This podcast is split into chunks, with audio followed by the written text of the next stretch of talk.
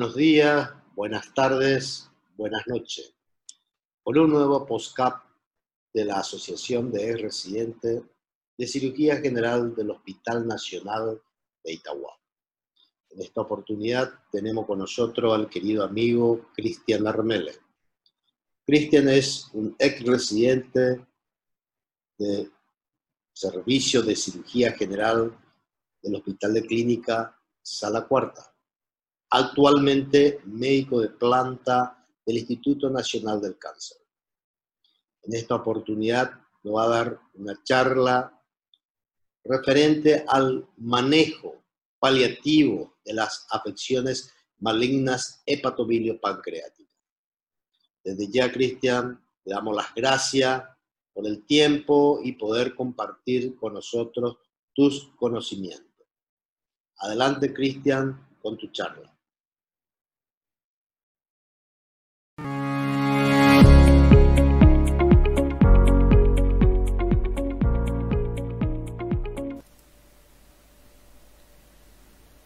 Hola, soy el doctor Cristian Azadar Melecasco, soy cirujano de staff del Instituto Nacional del Cáncer, instructor de cirugía en la Facultad de Medicina de la Universidad Nacional de Asunción.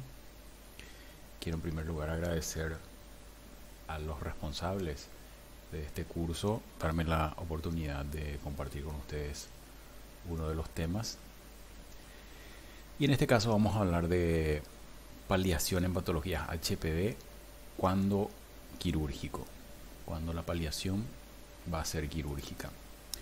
Eh, antes de introducirnos totalmente en el tema quirúrgico, me gustaría recordar algunos conceptos que nos van a ayudar a encuadrarnos mejor en la problemática de este tipo de pacientes.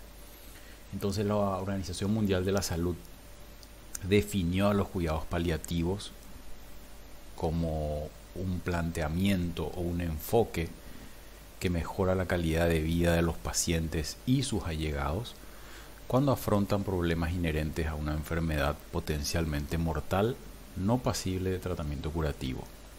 Previenen y alivian el sufrimiento a través de la identificación temprana, la evaluación y el tratamiento correctos del dolor y otros problemas, sean estos de orden físico, psicosocial o espiritual. Por lo tanto, esta definición nos, nos hace pensar que más allá del acto quirúrgico que, nosotros podemos realizar en forma paliativa, tenemos que tener en cuenta los diferentes aspectos que forman la realidad del paciente. Una estimación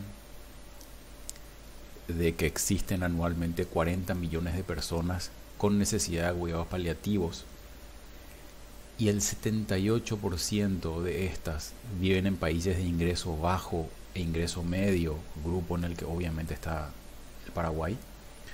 Esta estimación nos, nos, confronta con la realidad de la cantidad de pacientes que podemos llegar a, a tener en nuestros países donde los diagnósticos todavía muchas veces son tardíos y, y nos llevan a realizar tratamientos paliativos en vez de tratamientos curativos. Y fíjense el segundo punto, actualmente a nivel mundial, tan solo un 40% de las personas que necesitan asistencia paliativa la reciben. Por lo tanto, hay un déficit enorme de cuidados paliativos para los pacientes con enfermedades eh, no pasibles de tratamiento eh, curativo. Este es un triángulo eh, de los cuidados paliativos popularizado ya hace, hace unos cuantos años. Eh, y en este triángulo lo que se trata de expresar es la equivalencia en la, en, la influencia sobre la decisión del manejo del paciente de estos tres, estos tres elementos que intervienen. El paciente mismo, la familia y el médico. Obviamente con las diferencias que implica la participación de cada uno en la problemática de, la persona en sí, que es el paciente. Pero no hay una, una omnipotencia del médico sobre la decisión del manejo del paciente, sino que esta de, estas decisiones deben estar consensuadas y compartidas con el paciente mismo y con la familia que va a estar a cargo del cuidado del paciente.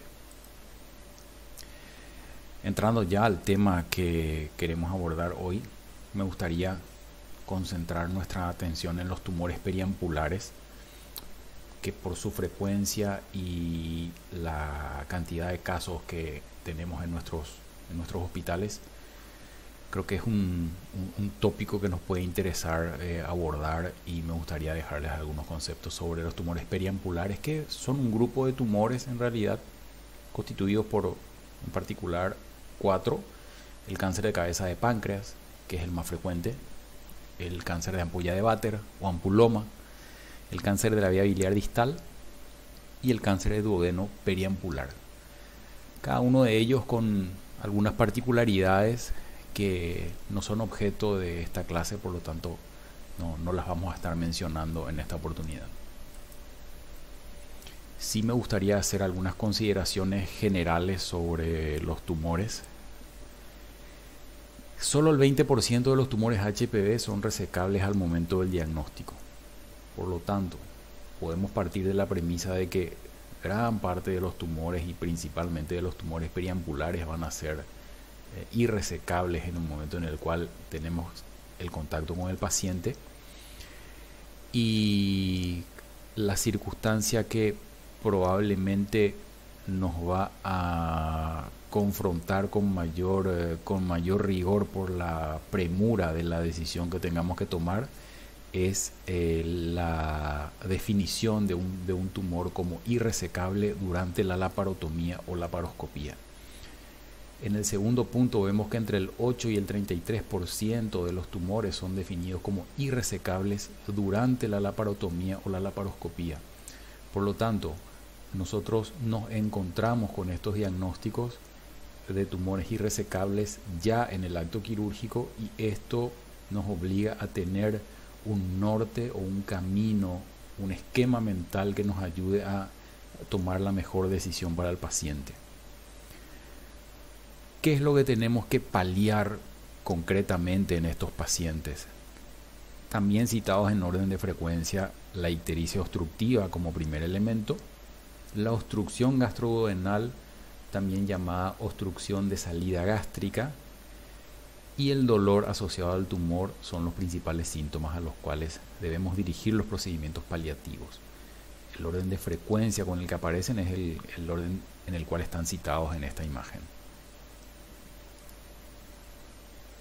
Antes de ir a, antes de avanzar con, los, eh, con la paliación de estos síntomas que citamos anteriormente, me gustaría abordar una cuestión que puede venirnos a la mente en el momento del acto quirúrgico si una resección paliativa es válida. Entonces, para sacarnos de esta, de, esta, de esta cuestión, de esta pregunta, recurrimos a esta, a esta revisión en la cual se comparó resecciones paliativas con eh, procedimientos eh, de tipo bypass paliativos, eh, puntualmente en cáncer de páncreas. Una revisión sistemática publicada en el año 2012 en el American Journal of Surgery.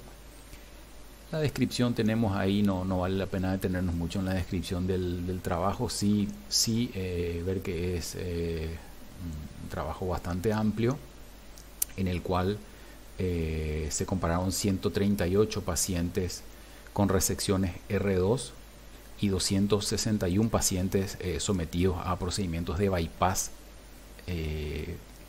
paliativos. El trabajo concluyó que una cirugía R2, una cirugía receptiva R2 realizada en forma electiva, no está justificada en pacientes puntualmente con cáncer pancreático. Por lo tanto, no recomendaríamos la resección paliativa en pacientes eh, con tumores irresecables sean eh, estos declarados irresecables en el preoperatorio o en el intraoperatorio.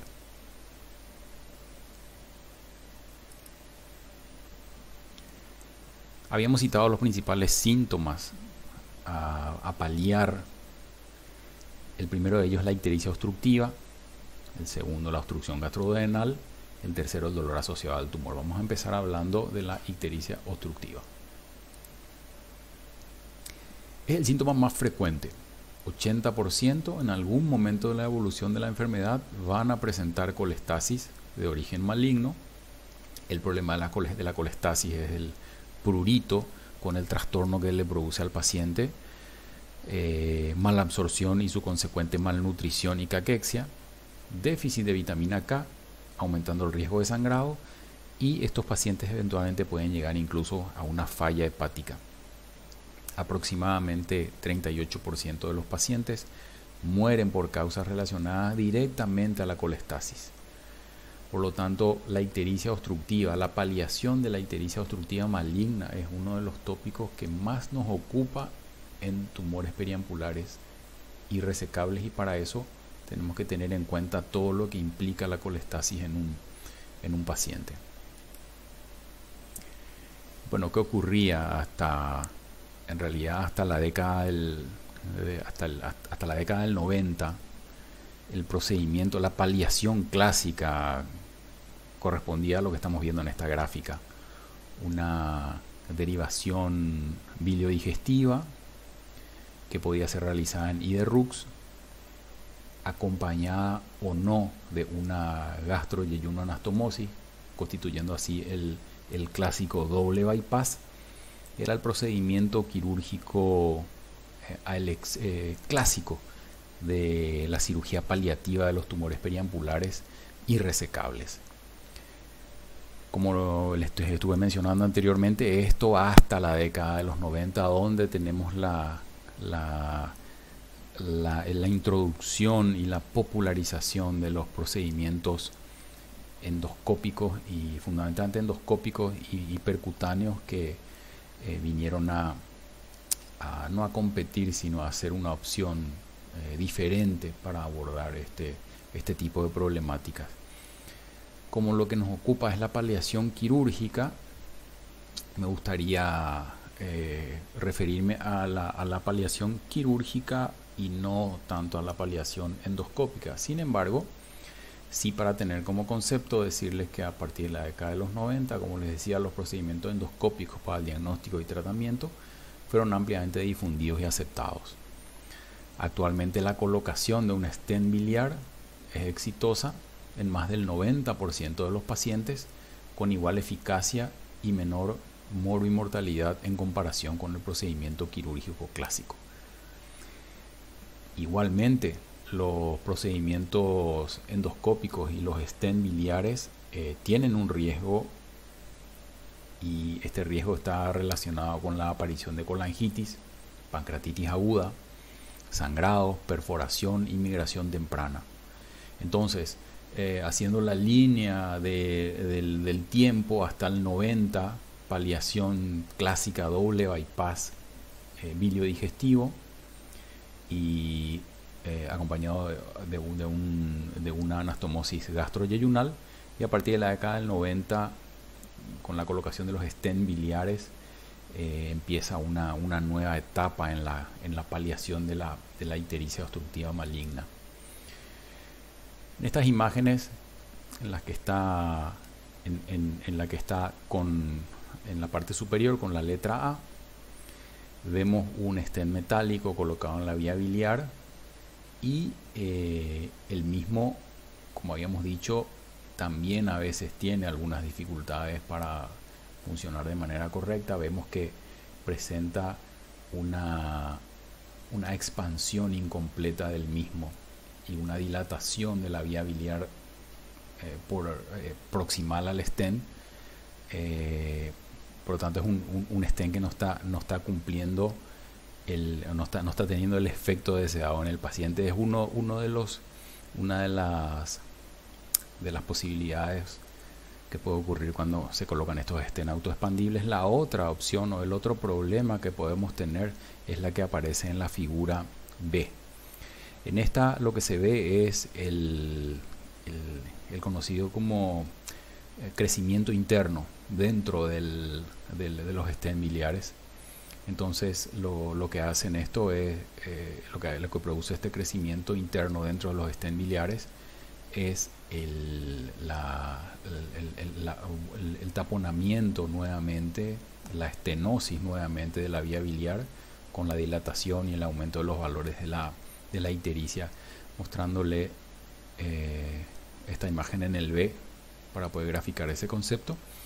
En las imágenes que están debajo de la letra C sí vemos un, un metálico que en la, en radioscopía vemos que presenta una expansión buena, por lo tanto este stent sí está cumpliendo bueno, con el objetivo de la paliación de la, de de colestasis de manera correcta. Simplemente para graficar diferentes situaciones que pueden ocurrir eh, en la colocación de stent para que podamos identificar que, que también puede, este, este procedimiento también puede tener problemas.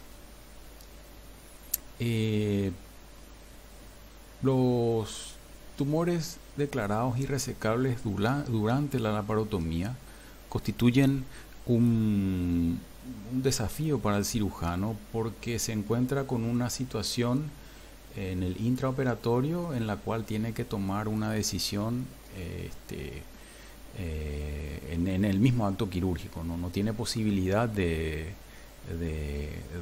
ni, tampoco mucho tiempo para, razonar y llegar a una conclusión de lo que tiene que hacer. Por eso es importante tener una, un, esquema mental ya eh, bien, bien, bien constituido. ¿Y qué ocurre? Que los tumores declarados irresecables durante la laparotomía ocurren en forma inversa a la calidad de las imágenes previas que tenemos del paciente. Por eso el porcentaje varía entre 10 a 40%. Entre el 10 a 40% de los tumores son irresecados y son declarados irresecables durante la laparotomía, pero esto está o viene de la mano de la calidad de las imágenes que tenemos en el preoperatorio. A mejor calidad de imágenes vamos a llegar a diagnósticos más precisos en cuanto a resecabilidad en el preoperatorio y eh, por, otro lado, cuando nuestra calidad de imágenes no es buena, entonces vamos a tener más hallazgos intraoperatorios que no, eran, no, correspondían al pensamiento previo que teníamos sobre el paciente. Bueno, ¿qué ocurre en esta situación? Eh, estamos en la parotomía, vemos que el tumor es irresecable, el manejo del paciente en esta situación es controversial. No existe evidencia suficiente para optar por una de las siguientes opciones. Cierre de la laparotomía y colocación rápida de stent biliar o bypass quirúrgico en el sentido de hacer una eh, derivación biliodigestiva. No hay una evidencia suficiente en cuál nos otorga mejor sobrevida y calidad de vida. Eh, el criterio del cirujano cumple un rol fundamental y define cuál de las opciones es mejor según las circunstancias de cada paciente.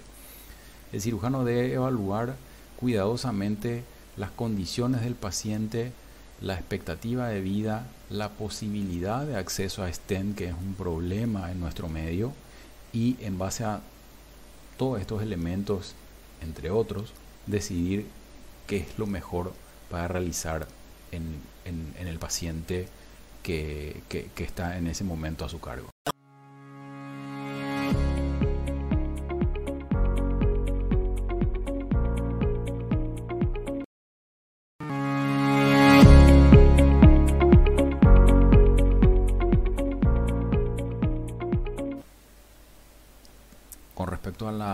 Obstrucción gastroduodenal, que es el segundo síntoma que normalmente tenemos que paliar, unas consideraciones generales 10 a 25% presentarán signos y síntomas de obstrucción biliar y requerirán de algún procedimiento antes de su fallecimiento. Eh, primero que nada, ver o identificar que es un síntoma que tenemos que paliar con menos frecuencia que la, que la, que la colestasis maligna.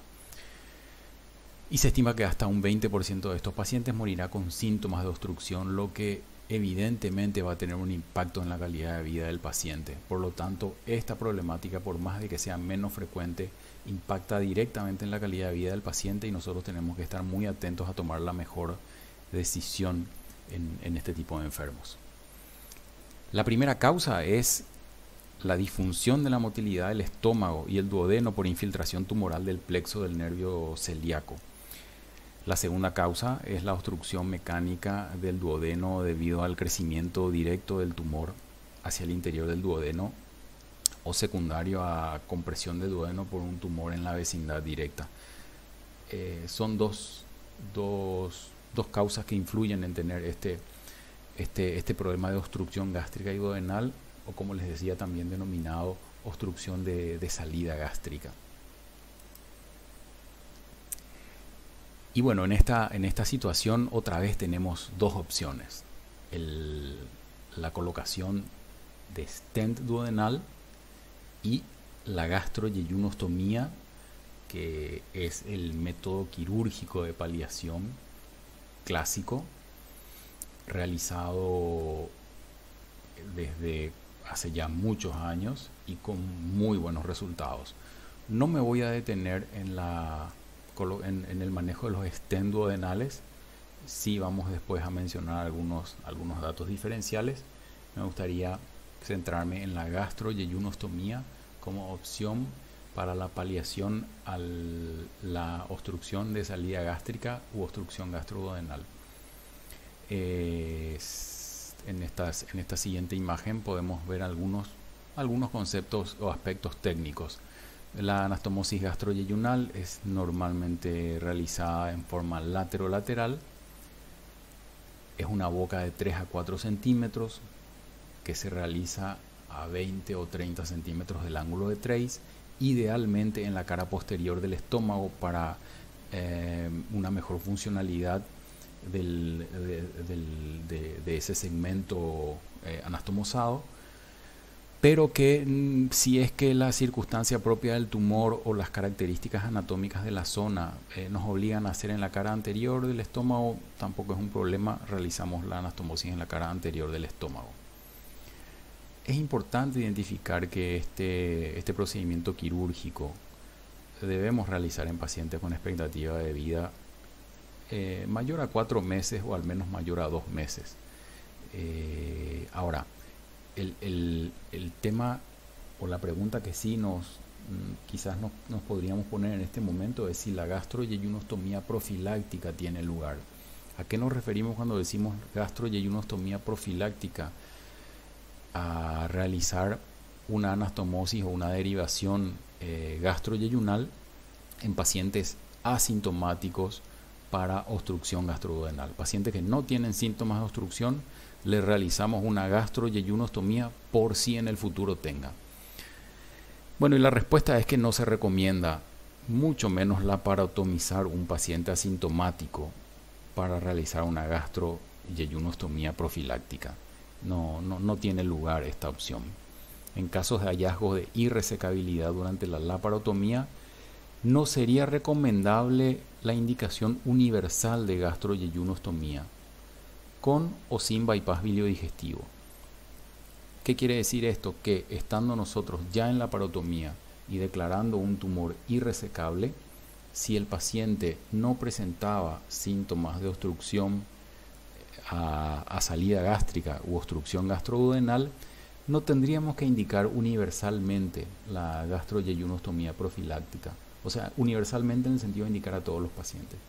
Sí podemos si, vemos que la, el crecimiento tumoral está claramente eh, o en, un, futuro muy cercano va a producir una obstrucción, ahí sí podríamos realizar este procedimiento, pero no, no, tenemos no tiene que ser realizado a todos los pacientes, independientemente de que decidamos o no hacer el bypass biliodigestivo.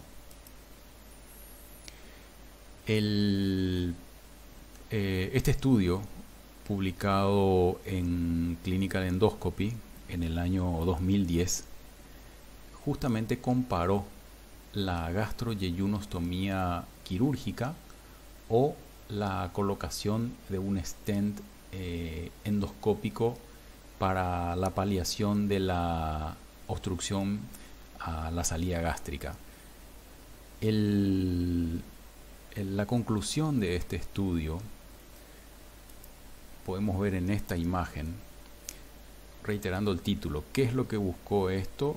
Comparar la gastroyeyunostomía quirúrgica o colocación de estén endoscópico para la paliación de la obstrucción maligna de la salida gástrica. Fue un, un ensayo aleatorio multicéntrico que comparó estos dos métodos y llegó a la siguiente conclusión que me parece muy importante que podamos tener en cuenta. A pesar de la lenta mejoría inicial de los síntomas, la gastroyeyunostomía se asoció con mejores resultados a largo plazo y por lo tanto es el tratamiento de elección en pacientes con una esperanza de vida de dos meses o más. Debido a que la colocación de un stent se asoció con mejores resultados a corto plazo, este tratamiento es preferible para los pacientes que se espera que vivan menos de dos meses.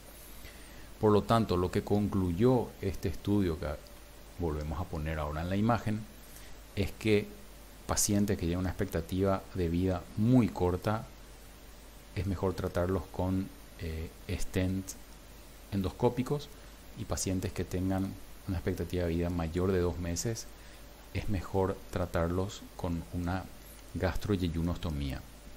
En nuestro medio, en realidad, esta discusión quizás hasta podría no existir porque la disponibilidad de, stent es realmente poca o escasa. Entonces, eh, más allá de tener sí el concepto, es importante tener esto como un esquema mental, pero nosotros estamos siempre sujetos a la, a la disponibilidad de stents. Entonces, nuestro juicio y en la evaluación de la situación debemos tomar la mejor decisión teniendo en cuenta los elementos con los que contamos. El dolor asociado al tumor, que es el, tercer síntoma con, el cual solemos encontrarnos, en realidad eh, es también el síntoma que está más alejado de la cirugía actualmente. Entre el 75 y 80 de los pacientes con tumores periampulares y especialmente de cabeza de páncreas presentarán dolor agudo en algún momento del transcurso de la enfermedad. El dolor está asociado a la invasión del plexo celíaco. Y lo que sí podemos mencionar desde el punto de vista del punto de vista quirúrgico es que estando ya en situación de laparotomía, estando nosotros en el acto quirúrgico, podríamos realizar una paliación eh, haciendo el bloqueo del plexo celíaco con etanol o con un anestésico local. A eso se remitiría la paliación quirúrgica, entre comillas. No es el dolor asociado al tumor es eh, actualmente eh, está bastante alejado de lo que es la cirugía y sí, si uno tiene un, paciente o si, evalúa que es, que es un paciente que con, con mucho dolor podría, estando en situación de la laparotomía, realizar el bloqueo del plexo celíaco. Bueno, y como resumimos esto que habíamos dicho, quizás este, este esquema parece un poquito complejo, pero si, si podemos ir analizando por parte, vamos a, vamos a encontrar que básicamente acá está el, esquema mental que tenemos que, que tener. Los pacientes siempre el performance status es muy importante si, es pobre, el paciente va a, cuidados de soporte y manejo médico. Si tiene un buen performance status, tenemos que evaluar si el cáncer pancreático tiene evidencia de obstrucción biliar o gástrica. Una vez que evaluamos eso, evaluamos el potencial de resecabilidad del tumor asumamos que el, eh, que el tumor es resecable y el paciente va a exploración. En la laparotomía, si el tumor sigue siendo resecable, obviamente va a resección, no es nuestro tema en este momento. Ahora, si en el momento de la laparotomía el paciente no es resecable, lo que tenemos que evaluar es si estamos en presencia de carcinomatosis o enfermedad metastásica difusa si estamos en presencia de carcinomatosis o enfermedad metastásica difusa, tenemos que probablemente dar por concluido el acto quirúrgico y eventualmente, eh, idealmente, mejor dicho, colocar un stent eh, para paliación. Si no contamos con stents, bueno, ahí, ahí es donde entramos en la parte de, circunstancias que nos tocan manejar de repente en nuestro medio, pero podemos por ahora eh, mantener el, el, esquema ideal y después cada uno evalúa la mejor condición o, las condiciones en las cuales tiene que desenvolverse. Supongamos, volviendo al esquema, supongamos que no estamos en presencia de carcinomatosis o enfermedad metastásica difusa. Entonces, evaluamos si tenemos criterios clínicos o laboratoriales de obstrucción biliar y obstrucción de salida gástrica. Si tenemos ambos, tanto obstrucción biliar como obstrucción gastroduodenal, lo mejor en ese momento es realizar un, doble bypass clásico.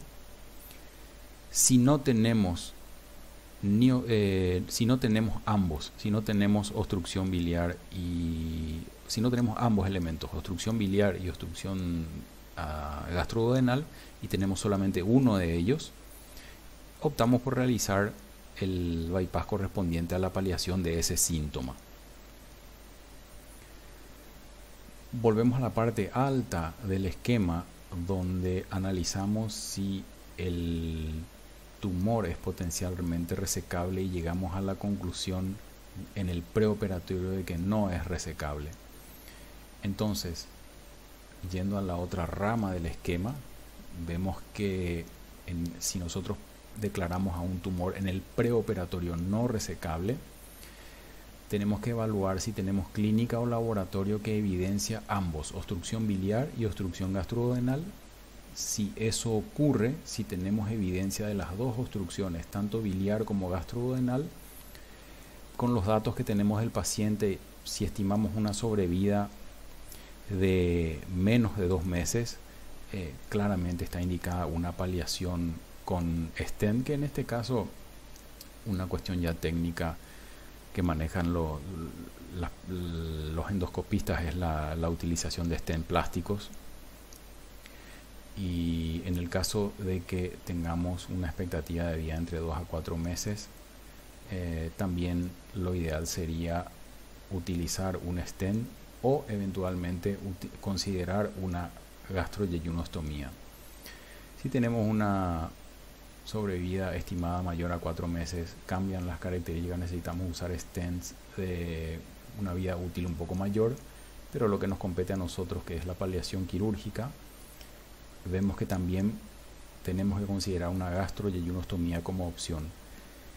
Resumiendo estos, tres, estos tres cuadros o estas tres circunstancias, tenemos que decir que la gastroyeyunostomía como procedimiento paliativo de la obstrucción gastrodenal está indicada en pacientes con sobrevida estimada mayor a dos meses. Volvemos a la parte alta de nuestro esquema. Si nuestro paciente declarado no resecable en el preoperatorio tiene solamente obstrucción biliar y una sobrevida estimada mayor a cuatro meses, eh, si es mayor a cuatro meses le podemos eh, realizar una paliación con un stent de una vida útil mayor. Si la sobrevida es menor a cuatro meses, podríamos realizar una paliación con stent plástico siempre que dispongamos de stents. En el caso nuestro, podríamos eh, optar por otro tipo de recursos adecuados a nuestra, a nuestra realidad o lo que dispongamos. Si el paciente tiene solamente, no tiene ictericia y tiene obstrucción a la gastroduodenal y tiene una sobrevida, una expectativa de sobrevida mayor a dos meses, es importante considerar la gastroyeyunostomía porque le impacta directamente en la calidad de vida del paciente. Sin embargo, si tenemos un paciente con una expectativa de vida muy baja, menor a a dos meses, entonces en, condiciones ideales lo ideal sería la colocación de un stent duodenal. Este es un esquema publicado ya en el año 2016 en, en clínicas quirúrgicas de Norteamérica y obviamente tenemos que guardar las distancias y analizar nuestro medio y los elementos con que contamos nosotros para tratar a nuestros pacientes. Por lo tanto, si bien esto en la teoría se ve bastante esquemático y bastante ordenado, nosotros estamos obligados a evaluar las herramientas con las que contamos y tenemos en realidad mayores intervenciones paliativas quirúrgicas de las que se tendría en el primer mundo por fundamentalmente por la falta de disponibilidad de stents y por, eh, la, por la, obligación de resolver los problemas de los pacientes en, eh, en forma quirúrgica. Entonces, para ir terminando esta clase, si les tengo que dejar algunos conceptos para recordar, algo que mayormente ya manejamos, el primer punto que los tumores periampulares se presentan en un porcentaje muy alto en estado de irresecabilidad, lo que implica que vamos a tener que paliar a este paciente casi con seguridad de algunos de los síntomas que se citan abajo en el segundo punto. La obstrucción biliar, la obstrucción gastrodenal y el dolor asociado al tumor son los síntomas más frecuentes que requieren paliación. La resección paliativa no tendría lugar en tumores periampulares, los tumores declarados irresecables durante la laparotomía requieren del buen juicio clínico y el análisis de las circunstancias particulares de cada paciente para tomar la mejor decisión en el intraoperatorio. A esto le agregaría las circunstancias particulares del medio en el cual nos encontramos, donde habitualmente tenemos bastantes limitaciones y tenemos que ser bastante expeditivos con los pacientes, solucionando muchas veces de manera quirúrgica o paliando de forma quirúrgica situaciones que en el, en el campo de lo ideal sería mejor tratar con procedimientos endoscópicos o percutáneos. Bueno, espero que les haya sido de utilidad la clase. Muchas gracias nuevamente por la atención y espero que haya sido de, utilidad para todos. Muchas